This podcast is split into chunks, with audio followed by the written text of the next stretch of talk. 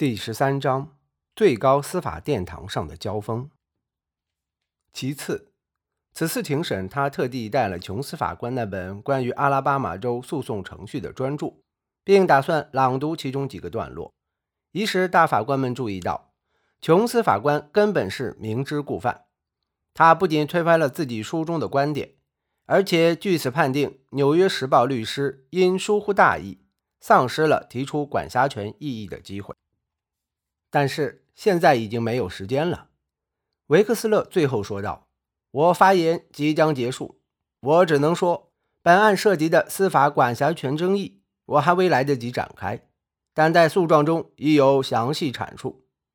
话虽如此，可他的发言还是没完，因为大法官们仍有问题问他。怀特大法官对蓄意造假的问题仍然很有兴趣，他问道。”本案庭审记录显示，《纽约时报》是否明知广告叙述部分的真伪？维克斯勒回答说：“阿拉巴马州最高法院认定，《纽约时报》收到广告文案时就已知道广告部分内容不实，但相关证据并不支持这一说法。”怀特大法官问：“如果你接受阿拉巴马州最高法院的认定，我们就得处理你之前那个最广义的说法喽？”怀特的意思是，如果《纽约时报》刊发广告时就已明知其中有不实之词，自然可以认定其诽谤，除非宪法第一修正案对任何批评政府的言论都绝对豁免，哪怕对方明知有错，有意为之。对此，维克斯勒回答道：“是的。”随后又追加了一句：“不过，大法官阁下，即便如此。”也要考虑阿拉巴马州最高法院的指涉且关系到论点。维克斯勒认为，即使不赋予媒体绝对豁免权，如果能达到下述任何一个目的，《纽约时报》都能打赢这场官司。第一，最高法院根据宪法认定广告并没有指涉到沙利文；或者第二，最高法院认定《纽约时报》刊登广告时不知道部分内容有误。如此一来，不实言论就成了无心之失，一样可以得到第一修正案保障。接下来，布莱克大法官突然抛出一个令人意想不到的问题，他对维克斯勒关于广告没有提到沙利文姓名，就不算对他的批评的观点表示质疑。他问道：“既然沙利文主管当地警政事务，并对警方行为负责，那么指控警察行为不端？”自然会让人联想到沙利文。陪审团这么认定，难道不对吗？双方对答内容如下：维克斯勒，在这起案件中，我可以非常肯定地认为，陪审团不能做此认定。布莱克大法官，为什么？维克斯勒，广告只是说现场有一百七十五名警察和一位警长，没有任何证据显示。广告提到这些警察是受沙利文局长指派。布莱克大法官，如果这些荷枪实弹、配备催泪瓦斯的警察肆意横行、为非作歹，陪审团难道没有足够证据合理认定主持警政事务的沙利文局长不该对本部门的行为负责吗？布莱克大法官明明是最高法院最支持言论自由的人，此时为何对维克斯勒步步紧逼？逼迫他承认陪审团认定广告内容侵犯到沙利文名誉是合情合理的呢？布莱克大法官很重视陪审团的作用，他自己就曾是一位技艺娴熟的庭辩律师，在最高法院，他经常呼吁大家尊重陪审团的裁断。他之所以不断追问，其实另有深意，他希望这起案件能被看作一起批评政府官员的案件，这样一来，最高法院。就能直面维克斯勒提出的更广泛意义上的解释。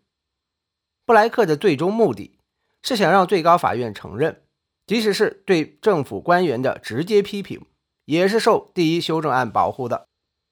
布莱克大法官问：假设广告含沙射影，指控警局与歹人沆瀣一气、狼狈为奸，是否构成对沙利文的人身攻击？维克斯勒表示不会。他说。根据普通法，多数法院不会认定这种说法构成对沙利文的诽谤。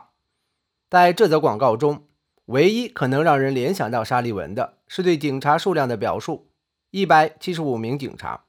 这个规模确实有点过于庞大，容易让人觉得是对沙利文的批评。布莱克大法官继续问道：“如果他是这一百七十五人甚至两百人中的一员，情况是否会有所不同？你赞同伯哈纳斯案的判决吗？”伯哈纳斯案是一九五二年的一起团体诽谤案件，在该案中，伊利诺斯州法律将侮辱种族或宗教团体的行为规定为犯罪，引起诉讼争议后，最高法院宣布这部法律有效。这个问题让维克斯勒进退维谷。当年，布莱克大法官曾会同道格拉斯大法官就此判决发表过措辞强硬的异议意见。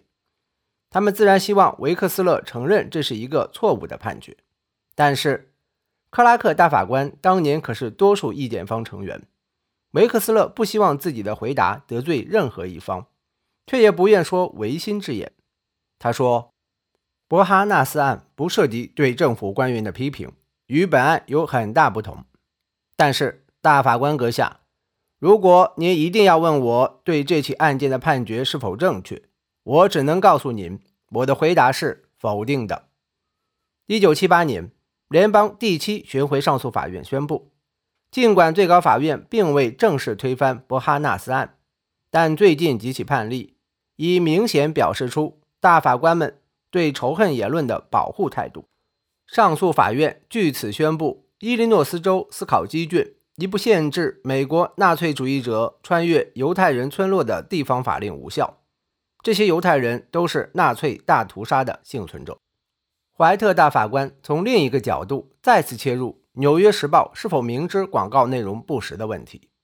他问道：“琼斯法官是不是为了判处惩罚性赔偿，才故意指示陪审团认定《纽约时报》蓄意造假？”维克斯勒说：“法官向陪审团介绍过惩罚性赔偿的目的，惩罚造谣诽谤者，威慑其他人等。”但没有告诉他们，只有在被告蓄意造假时，才能判处惩罚性赔偿。陪审团判定五十万美元的赔偿金额时，也未说明原因。维克斯勒离席就座前，与大法官们还有下属对话。格德堡大法官，如您所述，惩罚性赔偿的目的带有惩罚性质，但是您并未提出，在民事诉讼中。如果原告未履行刑事诉讼的举证责任，判处惩罚性赔偿是违宪的，是不是这样？维克斯勒，是的，大法官阁下，我并没有谈到这个问题。接下来，由沙利文的代表律师罗兰·纳奇曼发言，与维克斯勒一样，他也先谈事实问题，复述了他们作为原告时的观点。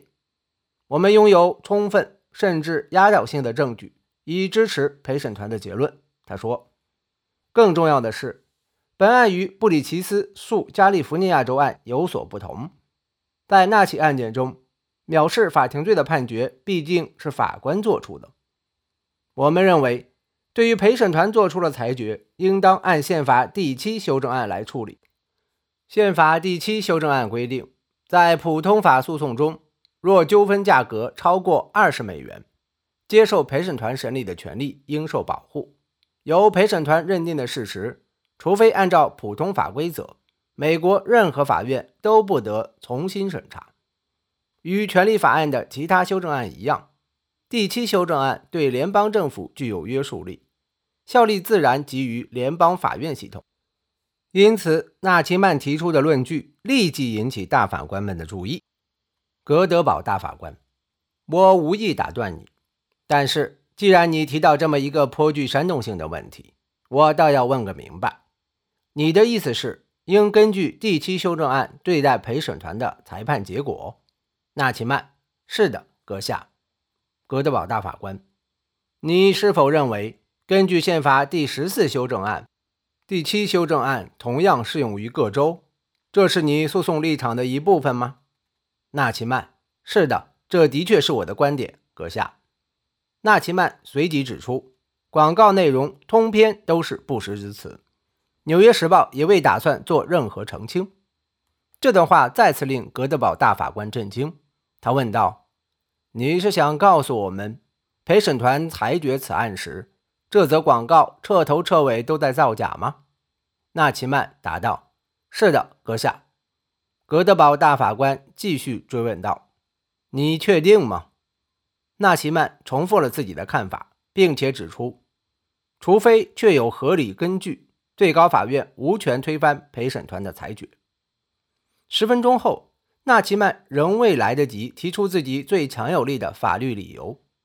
从历史上看，诽谤言论一直被排除在第一修正案的保护范围之外，反而是怀特大法官主动触及这一议题。他问道：“综合你前面的观点，我估计你的意见是，如果某人的言论已被认定为诽谤言论，则该言论不受第一修正案保护，是吗？”这个问题涉及最高法院过去对淫秽言论的认定。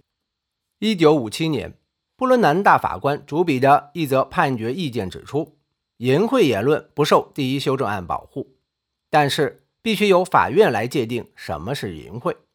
对于判决淫秽的界定范围过于狭窄，各州许多查禁淫秽物品的措施被法院撤销。纳奇曼与怀特大法官的对话如下。怀特大法官，你的意思是，到底什么是诽谤，是由陪审团说了算？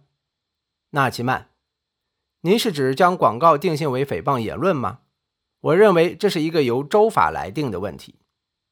布伦南大法官，那么我们就无权将之作为一个宪法问题来重新审查了。纳奇曼，阁下，我想从两个角度回答您的问题。根据我了解。截至今天，最高法院仍将认定某种言论是否构成诽谤的权利交给各州行使。现在，如果有人因为说某人头发是金色的，就被州法院认定为诽谤，最高法院当然有权复审。但是如果一种言论符合人们对诽谤正常合理的认识，而且该言论却导致原告被污蔑、嘲笑或指责，就应当被界定为诽谤。纳奇曼继续陈述案情，格德堡大法官熟读案卷，对案情已了然于胸，便问起广告中提到的“南方违宪者”一词。他说：“沙利文把这个词视为对全体南方人民的诽谤。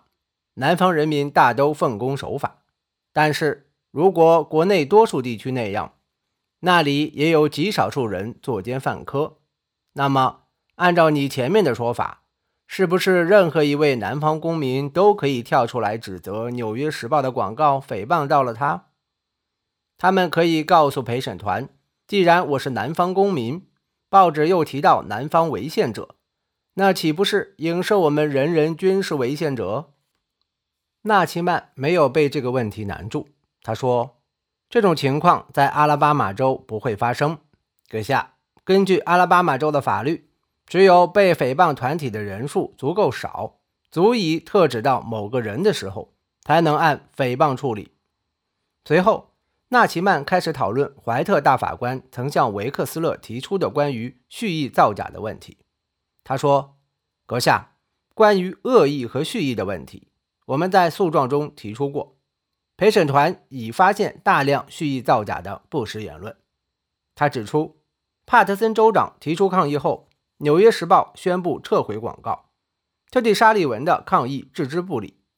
而且，当《纽约时报》发现广告内容确实有不实之处后，仍未向沙利文道歉。《纽约时报》貌似有一套严格的广告内容审查程序，却没有在这起案件中得到充分体现。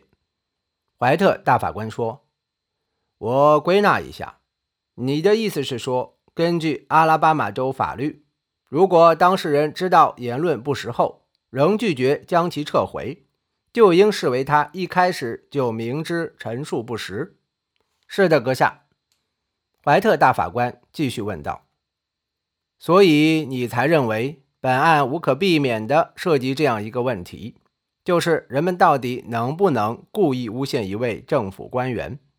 纳奇曼回答说：“我相信，被告为打赢这场官司。”会向最高法院主张所谓绝对豁免权，就像他们回答斯图尔特大法官的提问时那样，说什么如果一份报纸污指一位州长或警察局长收受贿赂，一样拥有绝对豁免权，不必因诽谤而追诉。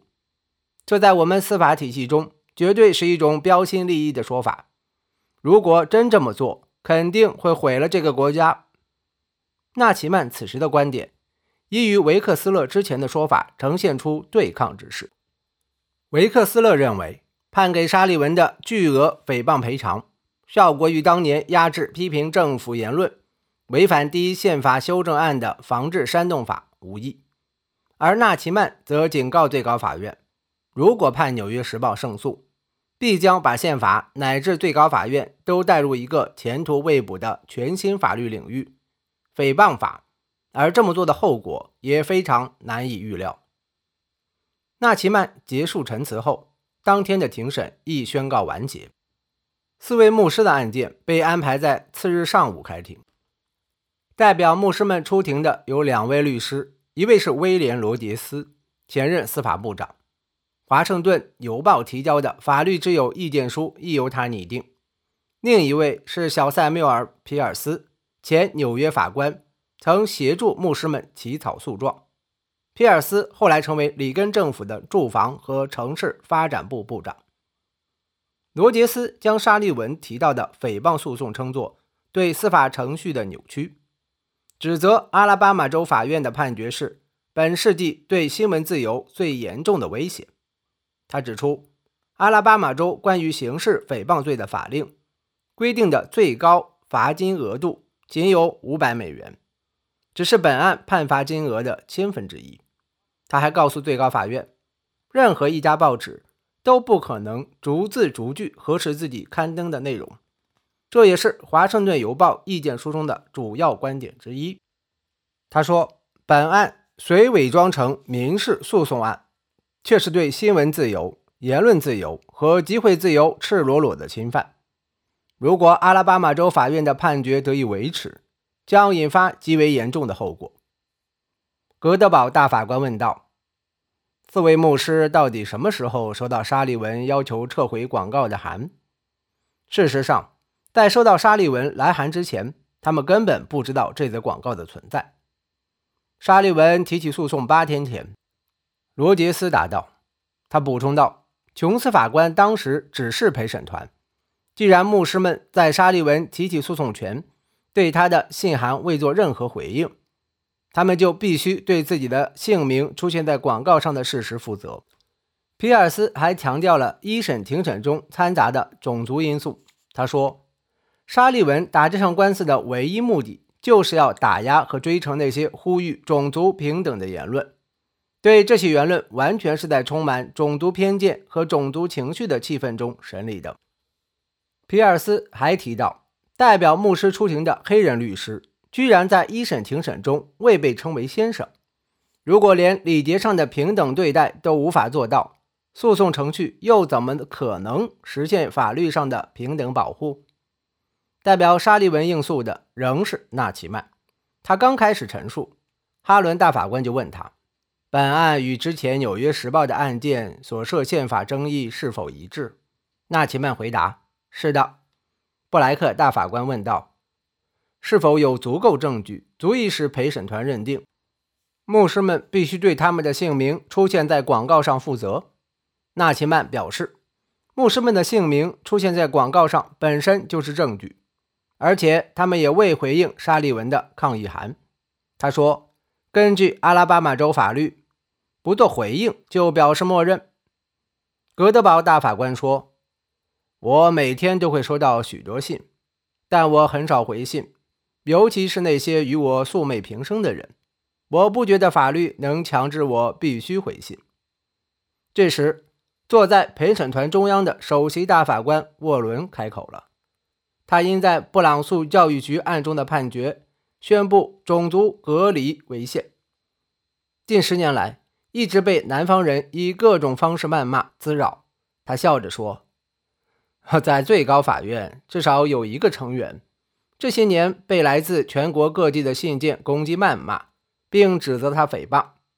如果他认为自己没有做这样的事，是不是必须回信说明，或者承担五十万美元的判罚？纳奇曼说：“我不清楚这些信的内容。”沃伦回应：“这些信的内容可比那则广告糟糕多了。”纳奇曼只好说：“如果没有回应一事成为重要证据，这些信当然是非常关键。”一九六四年一月七日中午，两起案件的言论辩论均已结束，最终裁定权掌握在大法官手中。律师们能做的唯有静候，猜测判决结果。一个月后，陶瑞斯·维克斯勒貌似看到一线曙光，一线令他欣喜的光亮。多年后，他回忆道，自己当时与丈夫同赴华盛顿，参加美国法律学会的一次会议。席间，我突然看到了布伦南大法官，而他正冲着我含首微笑。不知何故，那一瞬间，我多少猜到。结果会是我们希望看到的。